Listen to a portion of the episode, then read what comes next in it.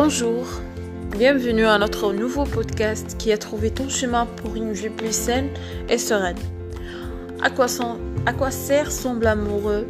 Quels sont les différents types d'amour qui est plus excité Et surtout, comment accéder à l'amour inconditionnel? C'est ce qu'on va voir aujourd'hui sur ce nouveau podcast? Je m'appelle Zouébi Khouloud. Je suis votre menteur holistique et votre leader au quotidien vers une vie plus saine et sereine. Je vous aide à reconsidérer votre corps, votre esprit, votre grâce à des méthodes douces, plus naturelles autour de l'alimentation bienveillante, du bien-être physique et mental et du développement personnel. Ensemble, que tu veux notre bien-être, apaise un autre esprit et accueille le positif dans la vie. Ensemble, épanouissent dès aujourd'hui. Et n'oubliez pas que ce nouveau podcast, vous pouvez le partager à un de vos proches qui en aura besoin à et bien vous voulez de l'écouter. Vous pouvez également le noter avec 5 étoiles si ça vous plaît ou bien me laisser vos commentaires, ça me fait un grand plaisir. N'hésitez encore de me rejoindre sur, ces, sur mes autres réseaux comme Instagram, Facebook ou bien mes chaînes YouTube sur le nom Loudezou et partagez les vidéos avec le hashtag Je suis fleur. Bonjour à tous, ce podcast est vraiment pour vous si vous avez des soucis dans votre couple, par exemple, ou bien dans votre famille, mais pourquoi pas? Mais aussi dans votre dans votre avis, c'est un, c'est un petit peu délicat. Que vous avez du mal à faire conscience. Vous avez du mal aussi à avoir une relation passionnelle. Que vous avez une relation qui est un peu éteinte. Ou bien tout simplement votre relation amoureuse n'est pas vraiment saine, etc. Ça peut être par rapport à vos amis votre famille. Ce podcast aussi vous aider et vous faire changer votre perception et votre vision des choses, notamment, notamment votre vision de l'amour. Alors, pourquoi je vous ai parlé de quatre grands types d'amour? Parce qu'en fait, beaucoup de personnes, et notamment personnes qui sont couples, je l'ai marqué dans un type d'amour particulier qui ne leur permet pas d'avoir une relation qui est équilibrée. C'est-à-dire, l'amour que, je vous ai, euh, développé est un amour qui, qui n'aura pas pleinement heureux. Un amour qui pose des barrières, des limites, des conditions, etc. à la relation. Donc, si vous êtes en couple, ou peu n'importe que vous vous reconnaissez de la danse, que je voudrais vous dire, je vous invite bien à écouter, essayer à vous identifier si vous êtes en couple à un de ces types d'amour. Là, et à poser les questions par exemple. Dans quel type moi je me trouve? Très sincèrement. Donc faites preuve de lucidité et de l'honnêteté quand vous posez ces questions euh, pour, pour, pouvoir une grosse progresser.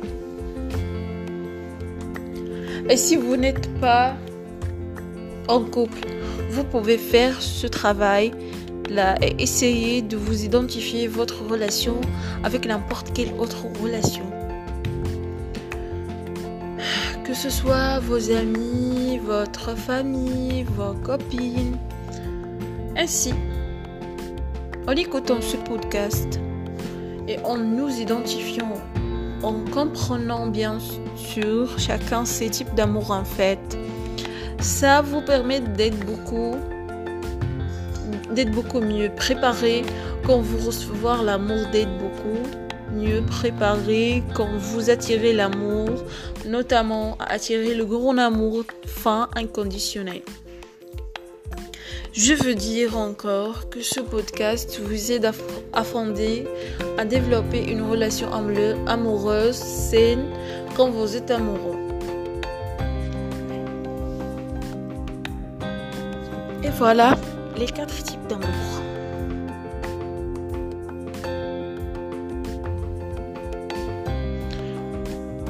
L'amour d'un bébé. ce n'est pas l'amour à proprement parler. C'est-à-dire, nous on va ressentir de l'amour pour notre bébé. Mais le bébé, lui, ne cherche qu'à combler ses besoins. Donc, ce n'est pas de l'amour en fait. Mais si au fond, le bébé ressent et la maman aussi ressent. Il est capable de ressentir l'amour autour de lui, mais le bébé les premiers jours, les premières semaines, il clairement parle J'ai trop d'amour pour ma maman. Donc il comble ses besoins d'ailleurs. Il peut changer de maman dès le premier jour, sans, forcément rencontre, même s'il y a un lien très fort qui les unit. C'est un amour ingrat parce que finalement, il n'y a pas d'amour. Le bébé pleure pour combler ses besoins. Ça, c'est le stade le plus bas d'amour. Voilà. Deuxièmement, l'amour troc.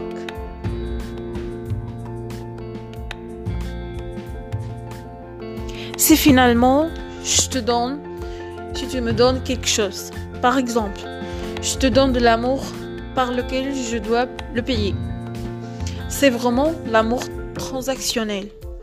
On donne de l'amour sur lequel on a payé. Il y a une énorme majorité de couples qui se situent dans ce type d'amour.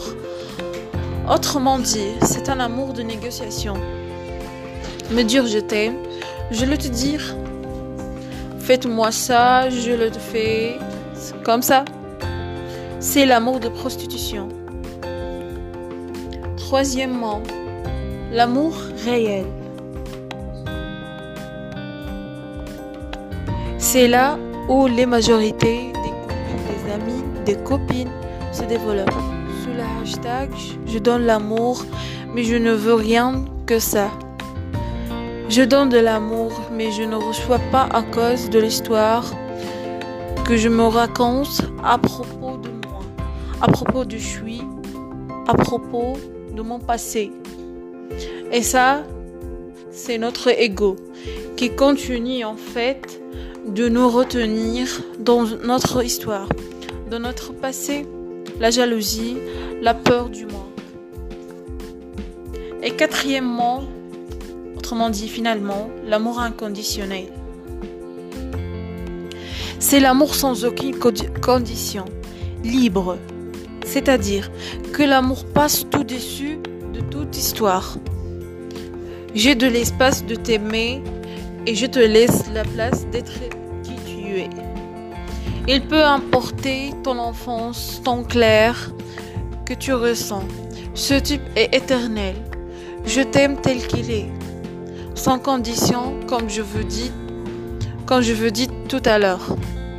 Cet amour, ce n'est pas à propos de moi, mais à propos de l'autre. Un amour authentique et l'autre, c'est ma priorité. Alors, je vous insiste à vous poser la question sérieusement. Dans quelle étape vous êtes? Et ensuite, réfléchissez qu'est-ce que vous empêche un amour supérieur? Quelles sont les croyances? L'histoire qui vous empêche à faire celui et celle-là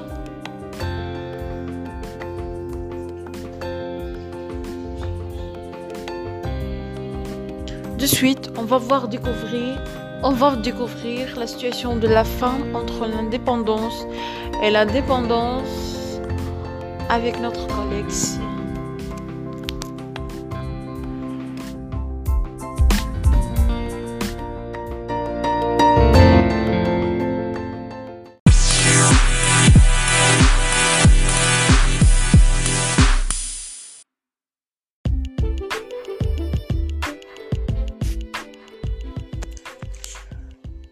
Par ailleurs, on peut ajouter à ce propos l'émancipation de la femme dans le cadre de la Déclaration des droits de l'homme à Paris en 1789 vient l'émancipation de la femme en 1791 avec Olympe de Gouges qui a évoqué dans son premier article La femme n'est libre et égale à l'homme en droit. Personne ne peut nier que la femme est l'axe fondamental de la société. Elle est la mère, la sœur, l'épouse et la fille.